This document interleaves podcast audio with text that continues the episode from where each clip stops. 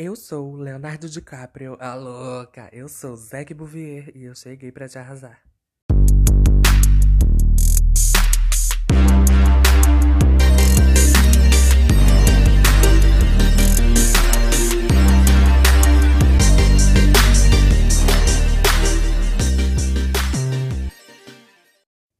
E aí, como vocês estão? Espero que estejam todos ótimos.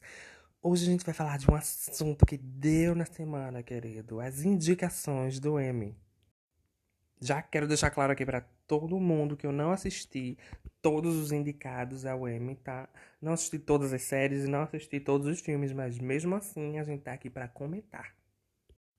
Esse ano a premiação do M vai acontecer no dia 19 de, de setembro de setembro nos Estados Unidos. E provavelmente quando for um dia após a premiação, eu vou gravar um episódio. Se não, assim que acabar, eu vou gravar um episódio e vou disponibilizar comentando se eu concordo ou não concordo com cada ganhador. Mas por enquanto a gente vai ficar só aqui comentando quem são os indicados. Daqui para lá eu já vou ter assistido todos e vai ser tudo. Eu já tô sabendo que algumas séries já estão passando o rodo aí em alguns M's, tá? Já tô sabendo que elas foram muito indicadas, mas agora a gente vai comentar sobre melhor série dramática. Os indicados são The Boys, Bridgerton, The Crown, The Handmaid's Tale, Lovecraft Country, The Mandalorian, Pose e This Is Us. Dessas séries aqui eu assisti The Crown, The Handmaid's Tale e Pose. E posso falar com absoluta certeza que vai ficar muito, muito coladinho entre The Crown e The Handmaid's Tale. Pose é maravilhosa, maravilhosa. Mas sabe aquela estética de Ryan Murphy que você você precisa de algo? Ryan Murphy geralmente coloca uma cantoriazinha, se bem que essa eu nem lembro se nessa última temporada teve cantoria, mas ficou um pouco arrastado os episódios, sabe? Tipo, a fórmula deles querendo fazer você chorar todos os episódios, para mim ficou um pouco forçado. The Crown é perfeito. É tão perfeito que incomodou o próprio palácio de Windsor, meu amor. Incomodou a família real britânica. Então, se tá incomodando aquele povinho, para mim já tá maravilhoso. The Handmaid's Tale é perfeita, perfeita, perfeita, do começo ao fim. Tem algumas cenas que pode ser considerada por mim um pouco preguiçosa de assistir, sabe?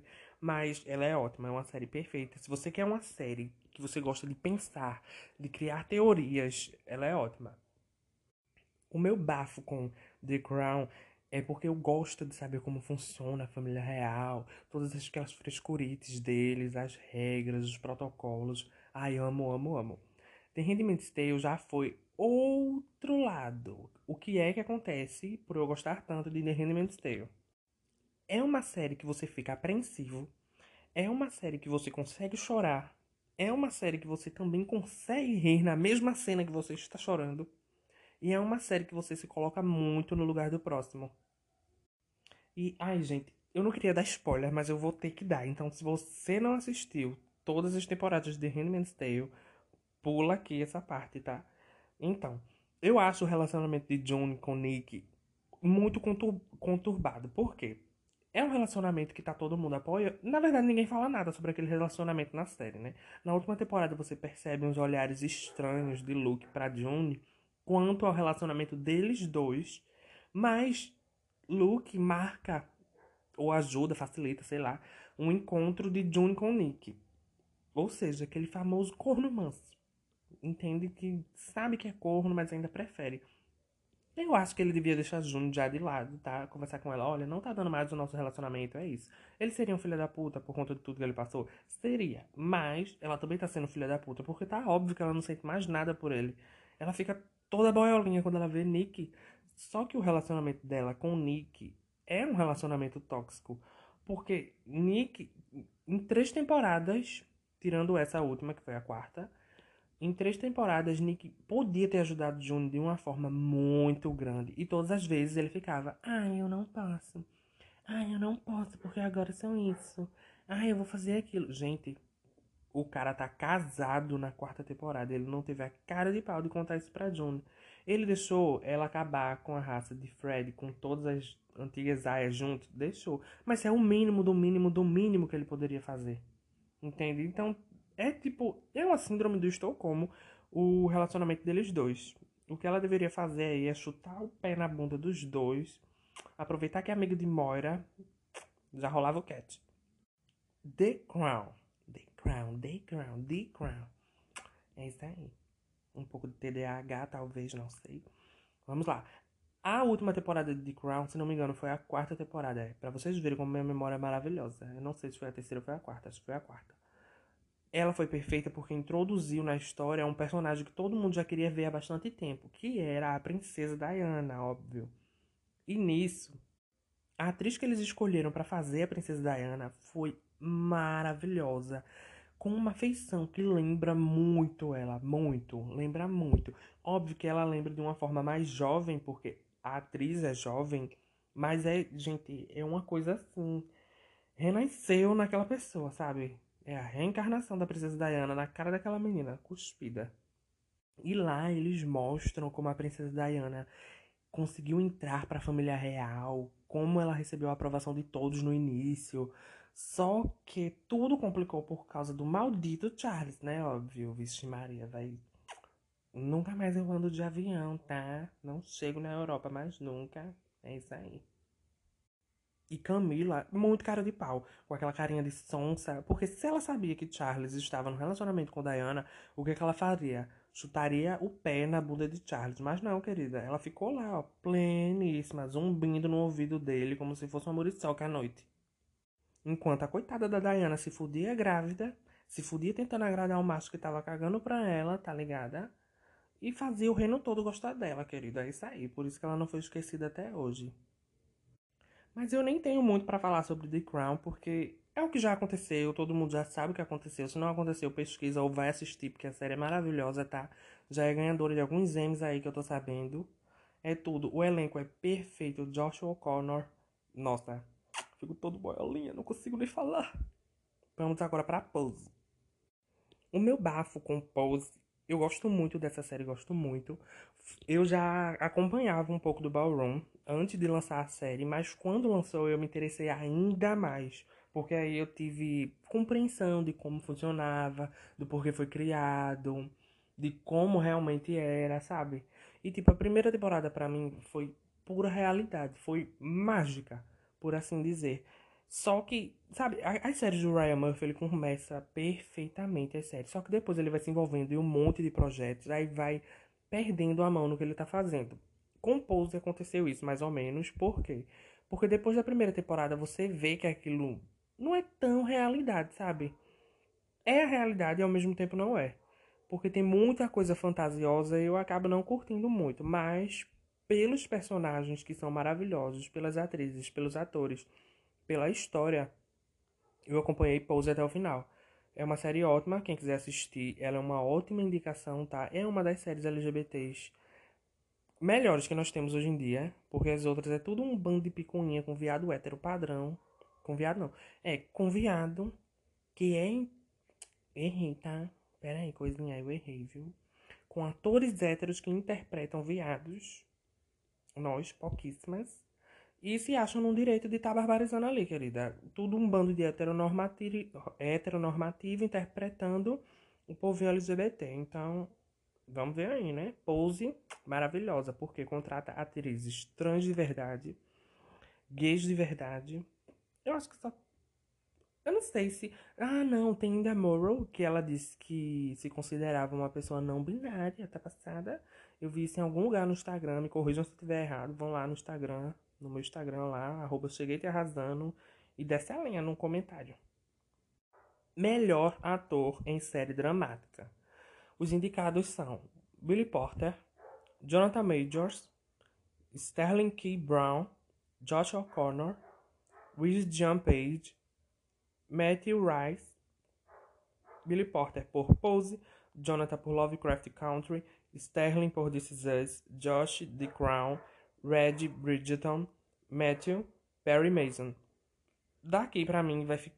Eu acho um pouco óbvio que quem vai ganhar nessa categoria seja Josh O'Connor, porque ele arrasou, gente. Eu já gosto dele.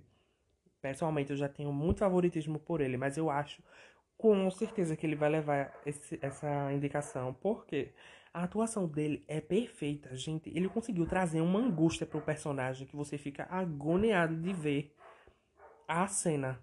Sabe? Quando a pessoa atua tão bem que você junta a pessoa ao personagem, não consegue nem ver mais a cara da pessoa. É por isso. Billy Porter provavelmente não vai ganhar, por quê? Porque todos nós sabemos que o Emmy, assim como o Grammy, assim como outras indicações, são racistas. A gente já sabe desse bafo. E se Billy Porter ganhar, vai ser porque ele desceu ali ano passado, viu, querida? Ele barbarizou com o Emmy. Reggie John Page por Bridgerton. Eu já nem acho muito que ele deva ganhar por isso. Eu nem sabia que Bridgerton era uma série dramática. Eu pensava que Bridgerton era uma série de comédia. Só para vocês verem por quanto eu estou por dentro das séries e filmes. Mas eu vou, eu prometo que eu vou dar uma olhada em Bridgerton para ver se é bom mesmo e digo aqui para vocês, porque para mim foi uma coisa que todo mundo falou. Sabe aquele hype que tá todo mundo falando e você fica, gente, what the fuck? O que é que isso tem de mais? Foi a mesma coisa com 50 tons de cinza na época. Eu não via graça naquilo e todo mundo, ai, porque 50 tons de cinza. Nossa, esses vídeos aí, hello. Vamos falar agora de melhor atriz em série dramática. Journey Smollett por Lovecraft Country. MJ Rodrigues por Pose. Ai, nossa, maravilhosa. Elizabeth Moss por The Handmaid's Tale. Emma Corrin por The Crown, Olivia Colman por The Crown e Uzo Aduba em Terapia. A única que eu não conheço muito o trabalho aqui é Jordan Smollett. Eu não acompanho Lovecraft Country. Vou dar uma olhada nessa série. Gente, eu tô igual a Glória Pires naquele no Oscar da Globo, vocês lembram? Não sou capaz de opinar. MJ Rodriguez por Pose. Nossa, Gente, ela é muito maravilhosa, ela é uma atriz excelente. Ela consegue trazer uma angústia e sensibilidade para a cena que eu não tinha visto ainda em outra atriz, juro para vocês. Ela traz uma sensibilidade muito grande que você acaba acompanhando o personagem como se você conhecesse aquele personagem, sabe? Como se fosse um amigo. Foi muito foi, ela foi muito humana naquele personagem dela como Blanca Evangelista. Ela foi perfeita. Elizabeth Moss, por The Handmaid's Tale, eu acho ela ótima, ótima, ótima. De Handmaid's Tale já levou muitos Emmys. Vai ser muito competi vai ser muito concorrido, tá? Essa categoria. Porque todas as atrizes excelentes. Eu, particularmente, amo Elizabeth Moss. Mas eu não sinto tanta sensibilidade no personagem dela, sabe? Eu não consigo sentir da mesma forma que eu consigo com MJ atuando em Pose eu consigo sentir mais a raiva de Elizabeth Moss, não em The Handmaid's Tale como June. Eu consigo sentir mais quando ela tá com raiva, quando é um sentimento mais agressivo. Outros sentimentos eu não consigo sentir tanto, e eu acho que é por isso que não me cativou tanto essa personagem nessa última temporada. Nas outras temporadas ela tava perfeita, perfeita, perfeita, mas nessa temporada eu achei que a fórmula ficou um pouco repetitiva do que ela tava fazendo. Enfim, né? Não sou ator, quem for ator vai lá nos comentários do Instagram e desce a lenha. Se não, querido, aceita que dói menos. Essa é a minha opinião. E McCorry, nossa, pra mim vai ficar muito, muito acirrado entre Emma, MJ e Olivia. Porque Emma atuou como Diana em The Crown e ela foi, como eu disse anteriormente, ela foi perfeita pro papel. Ela foi a cara da princesa Diana. Ela levou sensibilidade pro papel. Gente, tinha cenas que aconteceram na vida real que olhando e comparando pelas filmagens a verdadeira cena e a atuação ficou perfeita, ficou idêntica, idêntica, idêntica. Ela arrasou interpretando a princesa Diana. O que eu acho ruim da, enfim, mas isso eu vou falar mais para frente, se eu lembrar, né? Deixa eu lembrar aqui, guardaria na minha mente, fala sobre Emma Corrin, The Crown. Olivia Colman, ela atuou como a rainha Elizabeth nessa quarta temporada de The Crown e ela é perfeita porque, gente, perfeito é uma coisa que não sai do meu vocabulário. É, acontece, né, amor? Quando você só assiste coisas de primeira. É sobre isso. Ela é muito boa interpretando a Rainha Elizabeth porque ela traz uma seriedade e uma leveza ao mesmo tempo para personagem que poucos atores e atrizes conseguem trazer, viu? Ela é ótima, ela é realmente merecidíssima desse Emmy. Com certeza ela vai, vai ficar muito acirrada essa categoria com Emma Corrin e MJ. Porque ela é uma atriz experiente, ela sabe o que ela tá fazendo, ela sabe o que vai dar certo. E ela adicionando tudo isso à personagem ficou excelente. Ficou nível Olivia Colman. Vocês sabem do que eu tô falando. O que eu achei dessa quarta temporada de The Crown com Olivia foi que ela, para mim, ela não teve muito tempo de cena. Focaram mais na história de Charlie e Diana, realmente. Mas eu queria ter visto um pouco mais dela em atuação, porque na terceira temporada ela foi tão boa, tão boa. Ai, vai deixar tanta saudade naquela temporada. Eu amo, amo, amo de paixão esse elenco da quarta e terceira temporada. E vai deixar só saudades, apenas isso a dizer. Uso Aduba, eu conheço de Orange the New Black da Netflix e ela agora está atuando em terapia. Eu não conheço muitos outros trabalhos dela, como esse em terapia. Eu não sabia da existência dessa série, tá? Então, não sou capaz de opinar. Vamos pro próximo. Melhor atriz coadjuvante em série dramática. Se tiver um filho da puta do cachorro latino. Não, bichinho. Enfim, se tiver um cachorro latino, gente, me desculpe, mas é porque na minha rua é conhecida como a Rua dos Cachorros. Aqui eu acho que já deveria ter aberto um canil de tanto cachorro que tem. Voltei, tá? Depois de um tempo aqui. Esperei o cachorro se acalmar. Se ele começar a latir de novo é porque ele tá me provocando. E vamos voltar ao assunto. Melhor atriz coadjuvante em série dramática. Temos Gillian Anderson por The Crown, Helena Bonham Carter por The Crown, Madeline Brewer, Brewer, não sei como se fala, por The Handmaid's Tale, Anne Down por The Handmaid's Tale. Gente, que nome é esse? Enfim, há um Janue, não sei como é que se fala isso, eles, Lovecraft Country, Emerald Fennell, por The Crown, Yvonne, gente, pelo amor de Deus, só piora. Yvonne Strahovski, por The Crown, Samira Wiley, por The Handmaid's Tale. Ei, eu errei, viu? Yvonne por The Handmaid's Tale também. E Samira Wiley por The Handmaid's Tale. Tá vendo? Ele tá me provocando, esse cachorro. Daqui a pouco eu vou bater lá. Gillian Anderson. Com certeza isso vai ficar muito acirrado entre Helena Bonham Carter e Gillian Anderson. Isso não vai sair da casa, tá? O, o M vai ficar com The Crown. Agora, eu tenho minhas dúvidas se vai ficar entre Gillian ou Helena, porque Gillian, ao, aos olhos das pessoas que assistiram The Crown e que não acompanharam a história britânica de perto, foi uma atriz excelente, foi muito aclamada, piriri papapá. Mas por pessoas britânicas e que conheceram a personagem que ela interpretou como Margaret Thatcher, disseram que não ficou tão parecido quanto e que ela forçava um sotaque.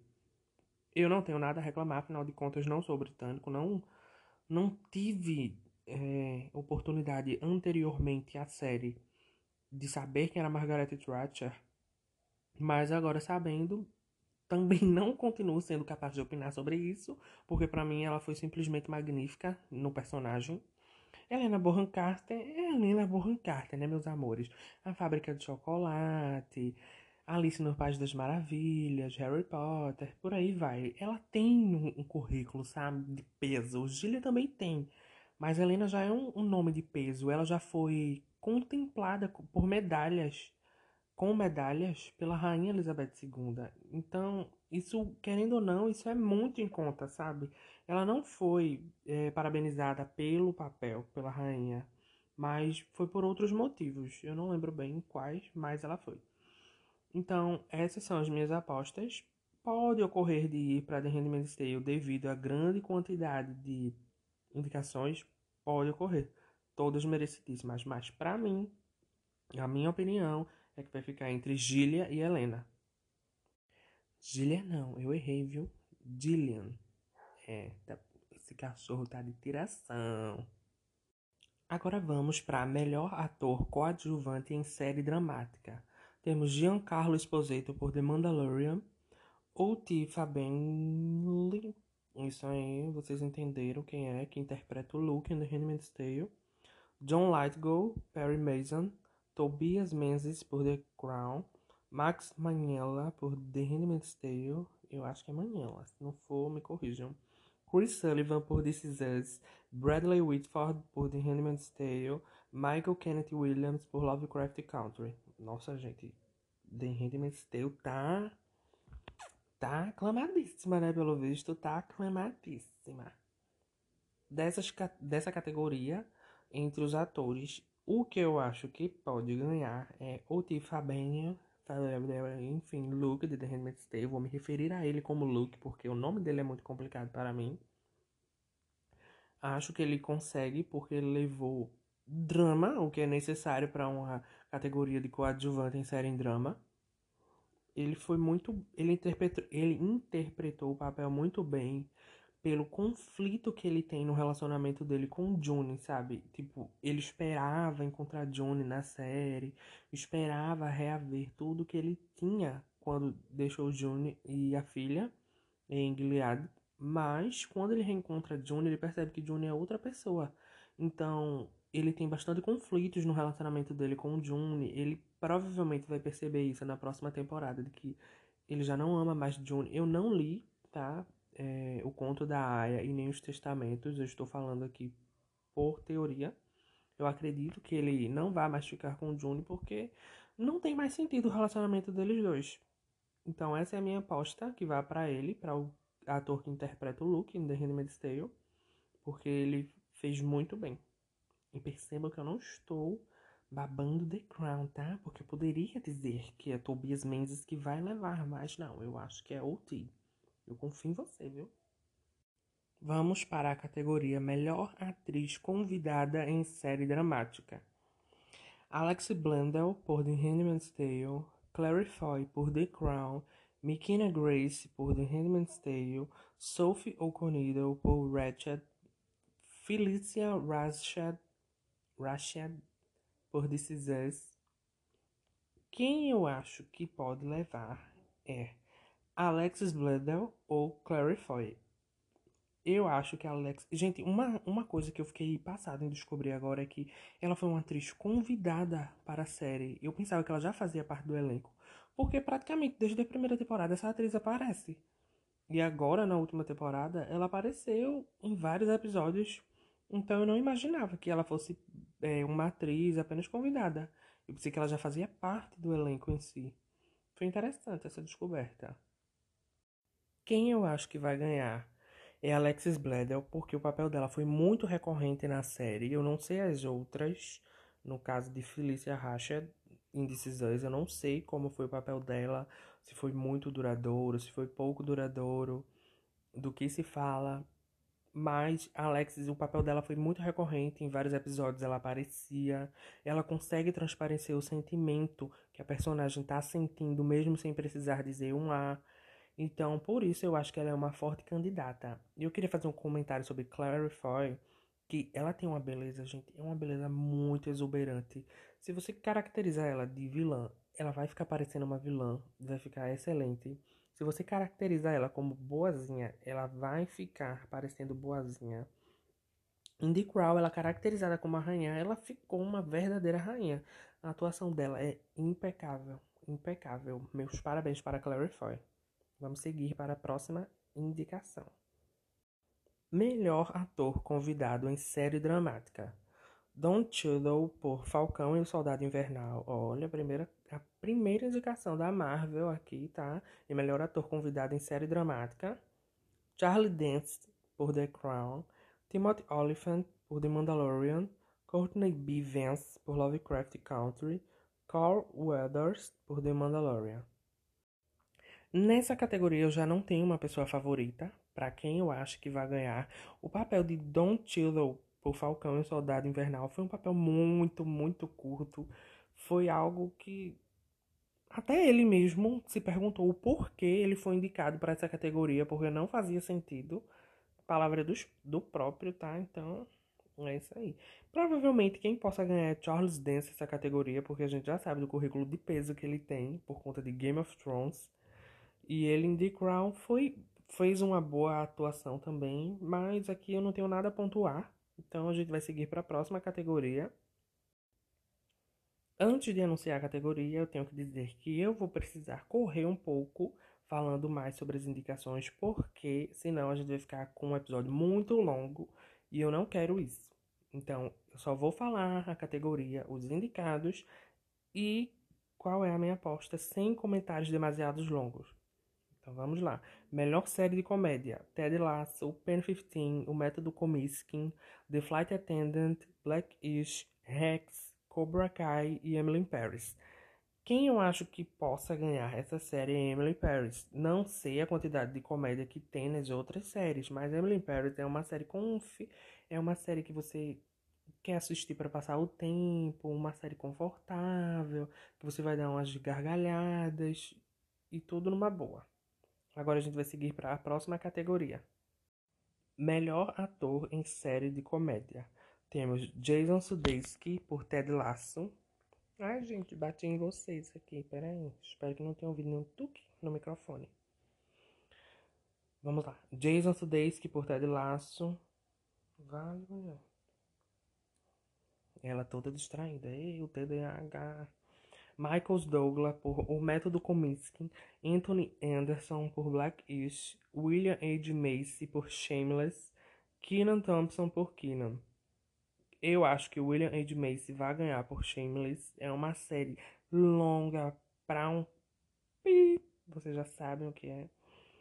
É ótima, é uma série que você vai dar umas gargalhadas, mas você não pode assistir essa série já militando, sabe? Você tem, é aquela série que você assiste com a mão na consciência nas primeiras temporadas, porque eu militei bastante quando eu comecei a assistir ela.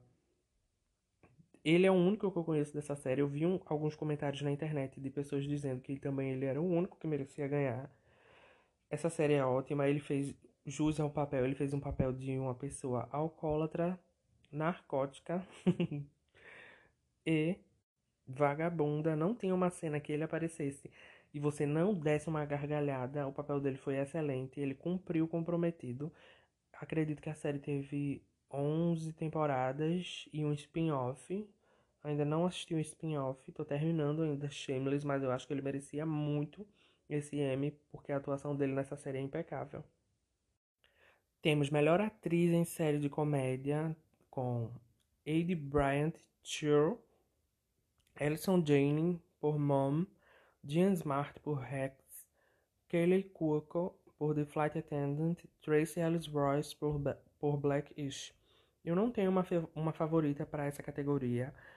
Lembrando que se você discorda do que eu digo, ou se você tem uma favorita para as categorias que eu não tenho, vai lá no Instagram, fala para mim, tá? Que aí eu vou estar respondendo vocês aqui no podcast no próximo episódio. Nas próximas duas categorias eu não tenho uma pessoa favorita, então eu só vou anunciar as categorias e a gente vai seguir. Melhor atriz coadjuvante em série de comédia: Aidan Bryant por Saturday Night Live, Anna Hamburger por Rex, Kate McConnell por Saturday Night Live, Rosie Perez por The Flight Attendant, Cecily Strong por Saturday Night Live, Juno Temple por Ted Lasso, Hannah Wand Gente do céu, é cada nome complicado de falar. Nossa, meu pai. Enfim, Hannah alguma coisa por Ted Lasso. Melhor ator coadjuvante em série de comédia temos Carl Clemons, Clemons Hopkins por Rex, Brett Goldstein por Ted Lasso, Brenda Hunt por Ted Lasso. Eu acho que é Ted Lasso e eu tô falando Ted Lasso. Mas enfim, Ted Lasso. É isso aí, vocês entenderam. Nick Mohammed por Ted Lasso, Paul Razer por O Método Kominsky, Jeremy Swift por Ted Lasso, Laço, Laço, eu não sei o que eu falo mais, né? Bati em vocês de novo, tá, gente? Desculpa aí o tuque no microfone. Kieran Thompson por Saturday Night Live, Bowie Young por Saturday Night Live. E agora a gente vai seguir para a próxima categoria. Melhor minissérie ou antologia: WandaVision, The Underground Railroad, O Gâmbito da Rainha, Mary of Eastwood, I May Destroy You. O meu favorito dessa categoria é WandaVision, porque era uma... eu não gostava de filmes de super-heróis. Eu achava que era uma coisa muito repetitiva. Ai, aqueles machos correndo de escudo, de espada, blá blá blá. Não sei qual herói tem espada, mas algum deve ter com superpoderes, que era tudo cafona, a mesma fórmula, e não me interessava. WandaVision já me interessei porque eu gosto mais dessa partezinha assim de série com bruxo, com bruxa, e para mim ficou tudo. Foi daí que eu comecei a acompanhar mais o universo cinematográfico da Marvel e estou apaixonado. Essa série deu o que falar em janeiro, tá? Até hoje, estamos em julho, ainda possui gente falando sobre ela. O Gâmbito da Rainha, eu não lembro se o Gâmbito da Rainha foi lançado ano passado ou foi o começo desse ano, mas também é um forte candidato, porque foi bastante elogiada essa série. I May Destroy You foi bastante elogiada também, mas a minha favorita é WandaVision. Melhor ator em minissérie ou filme para TV temos Lin-Manuel Miranda por Hamilton, Hamilton, Leslie Odom Jr. por Hamilton, Ewan McGregor por Houston. Gente, o que foi isso? Vocês ouviram o barulho? Eu tô passado. Vamos continuar. Hugh Grant por The Undoing, Paul Bettany por WandaVision. Ele interpretou Visão em WandaVision. Eu acho que foi muito bom porque ele teve uma cena que ele interpretou ele mesmo duas vezes como outro personagem na mesma cena. Na verdade, como o mesmo personagem, mas de forma diferente. E que, foi, e que ficou bastante legal essa cena. Minha aposta nesse, nessa categoria para ele. E agora a gente vai seguir para melhor atriz em minissérie ou filme para TV. Michaela Cowell por I May Destroy You. Cynthia Erivo por Jeannie Zareta. Areta. Ah, é o filme da Aretha Franklin. Será que já lançou? Não sei. Enfim, vamos continuar. Anya Taylor-Joy por O Gâmbito da Rainha, Kate Winslet por Mary of Eastwood, Elizabeth Olsen por WandaVision. Nossa, Elizabeth com certeza, meu filho. Ela foi barbarizante, querida. Ela barbarizou nesse, nessa, nessa série, tá? Então não preciso falar mais nada. Ela é, ela é barbarizante. Feiticeira escarlate, né, amores? É isso aí. Melhor atriz coadjuvante em minissérie ou filme para TV. Renée Elise Goldsberry por Hamilton, Catherine Hahn por WandaVision, Moses Ingram por The Queen's Gambit. Nossa, eu tava lendo até agora as categorias para chegar nessa e ter The Queen's Gambit, em vez de falar o Gambito da Rainha, depois de todo esse tempo falando em português.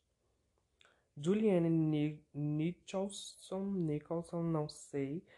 Mary of Eastwood, Jean Smart por Mary of Eastwood, Philippa Sue por Hamilton.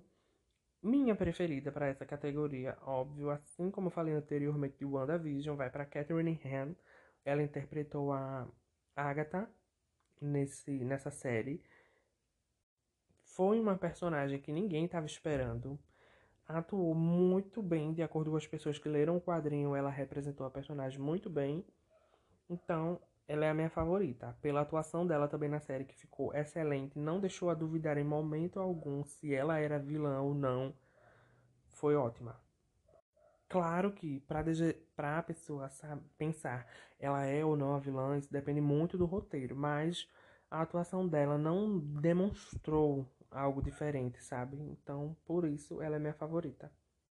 Na próxima categoria, Melhor ator coadjuvante em minissérie ou filme para TV, temos Thomas Brody Sangster por The Queen's Gambit, David Diggs por Hamilton, Papa Acidium por I May Destroy You, Jonathan Groff por Hamilton, Ivan Peters por Mary of Eastwood, Anthony Ramos por Hamilton. Eu, eu dei uma bugada aqui que eu fiquei realmente parado para pensar se era Ramos mesmo o nome dele. Enfim. Eu conheço o trabalho de Ivan Peters e Jonathan Grove. Eles são ótimos atores, mas como eu não assisti nenhuma dessas três séries que aqui estão. Uma, duas, três, quatro, cinco. Não, uma, duas, três, quatro. Entre essas quatro. É porque ela é boa de humanas. Eu não tenho um favorito. Mas. É, é, acontece. Não sou capaz de opinar. Melhor talk show. Temos Conan, The Daily Show with Trevor Noah. Jimmy Kimmel Live, Last Week Tonight with John Oliver, The Late Show with Stephen Colbert. Não assisto nenhum desses talk show. Então, para mim é tudo a mesma coisa. Então vamos lá. Próximo, não sou capaz de opinar. Melhores apresentadores de reality show. Nicole Bayer mandou bem. Bob Burke, Cameron Brown, Cameron Brown, eu acho, é Cameron. Kiram, sei lá, Tim Frace, Anthony Porowski e Jonathan Van Ness por Queer Eye, RuPaul por RuPaul's Drag Race, Mark Cuban, Barbara Corcoran, Laurie Greiner, Robert Herjavec, Damon DeJohn e Kevin O'Leary. O'Leary, é. Shark Tank, Padma Lakshmi por Top Chef, Tom Colicchio e Gail Simons por, pelo mesmo. Acho que daqui quem vai levar é RuPaul. Como sempre, já é não sei quantos anos seguidos que RuPaul ganha um Emmy. Mas eu acho que. Eu no começo assistia muito o RuPaul, eu achava fantástico. Depois de um tempo, RuPaul acabou perdendo a mão no que ele fazia. Hoje em dia a série é muito mais programada para, ser indicada em categorias do que para entreter o público. As categorias de nos episódios de desafios ficam muito repetitivos, chatos de assistir, não é inovadora. Todo mundo já sabe que quem entra ali entra cotado. E mesmo assim eu acho que RuPaul vai ganhar porque ele faz o programa para as premiações, não para o público assistir. Melhor reality show sem roteiro: Becoming, Below Deck, Indian Matchmaking, RuPaul Drag Race, Untucked, Sailing Sunset. Uh, tá vendo o que eu falei? RuPaul, ah, RuPaul é muito programado. De repente, melhor reality sem roteiro: Untucked de RuPaul. Nossa, um tapa na minha cara, né? Mas também acho que RuPaul vai ganhar. Os outros eu não ouvi tanto falar deles, mas o Untucked de RuPaul é babado, gente. Para quem assiste, é um bafo. Como a... eu falei que não tinha tanto entretenimento assistindo a temporada casual, então você vai assistir o Untucked, porque é só barraco das drags, é tudo. É meia voando, é calcinha de acuendar para um lado, é gritaria, confusão e cigarro. Melhor programa de competição: The Amazing Race, Nailer It, RuPaul's Drag Race, Top Chef e The Voice. Já nessa última categoria, eu acho que o RuPaul vai ter uma concorrência aí, tá? Porque Top Chef, The Voice são muito aclamados, tem um público muito grande. Não sei se o RuPaul consegue levar aí. Tava levando como melhor reality, sim, estava levando, mas como melhor programa de competição, aliás, mas eu não tenho certeza se ele consegue levar esse ano, né? Não sei como tá o público dos outros dois realities. Então, é isso aí. Mas a minha aposta ainda assim vai para RuPaul, porque mesmo com a fórmula repetida, que todo mundo já tá cansado, que é uma roda sem fim, é um programa que muita gente ainda assiste, muita gente ainda aclama, o público continua imenso por conta das participantes. Então, essa é a minha aposta. Em melhor série animada temos Big Mouth, Bob's Burgers, Jenny Tartakovsky, Tartakovsky. Nossa, é umas palavras estranhas, bizonhas, que eu nunca vi na minha vida. E a gente tenta pronunciar e fica pior do que se não tivesse pronunciado. Mas enfim, Jenny Primal, vou falar assim, tá? Os Simpsons, South Park, The Pandemic Special. Eu acho que os Simpsons vai levar, porém a concorrência com Big Mouth e South Park é gigante. Os Simpsons tá há muito mais tempo, sabe como fazer o americano rir sem se tocar da militância que tem em cima, porque os Simpsons não é só um desenhozinho de comédia não, tá? Os Simpsons ele tem muita militância. Quem assiste com outros olhos consegue entender cada mensagem que os Simpsons conseguem passar. Essas foram as principais categorias do M. Se eu esqueci alguma indicada ou indicado, vocês vão e me avisam lá no Instagram, tá? Já acabou, Jéssica? E no Já Acabou Jéssica de hoje, eu vou indicar para vocês o filme da Viúva Negra, que demorou bastante para sair, tá? É da Marvel, de super-herói, tá excelente, tem uma força feminista gigante, gigante. Essa história vai contar um pouco da família de Natasha Romanoff, você vai se apaixonar mais ainda pela personagem. Ela não merecia morrer, tá? Ela não merecia morrer. Para quem acha que isso é spoiler, isso não é, porque Vingadores Ultimato já foi lançado há alguns anos, tá? Então, é isso aí. Minha indicação de hoje é o filme da Viúva Negra. Tá perfeito nos cinemas. Eu pensava que ia contar toda a história do início dela, mas eu acho que já tá um pouco tarde para isso. A Marvel já entrou em outra fase e eles contaram sobre o período ali de guerra civil em que todos os Vingadores se separaram, o que aconteceu na vida dela. É isso. Como se já não bastasse um cachorro, agora temos vários cachorros latindo, fazendo uma cachorrada na rua. Vou ter que ligar para Luísa Mel para vir socorrer esses cachorros. Para você que quer barbarizar e engajar no nosso Instagram, o Instagram é arroba Cheguei Te Arrasando. Lá você encontra na bio o meu Instagram pessoal, arroba. E no link da bio você encontra o link para o Apoia-se que é onde você mensalmente vai estar apoiando este podcast independente da madrinha, que custa caro para vocês que não sabem, porque podcast não tem monetização, tá? Não tem monetização, tá ouvindo Spotify, tá ouvindo, né? Lá você, no link da bio, para eu sei que vocês são preguiçosos, eu sei que nem todo mundo vai lá. O link é apoia.se barra cheguei para te arrasar. O valor é um valor mensal de R$ reais. Você tem vários benefícios. Um dos benefícios é entrar no nosso grupo no Telegram e semanalmente você pode mandar um áudio seu contando um caso, respondendo algo do episódio anterior e também temos um e-mail para receber os casos de vocês. Sim, um e-mail. Cheguei te arrasando gmail.com. Você vai lá, manda seu caso para eu lhe ajudar aqui. Vamos piorar mais do que ajudar, mas você manda lá o caso. Lembrando que o texto não pode ser muito longo e fica de olho nessa pontuação, hein? Isso é tudo, pessoal.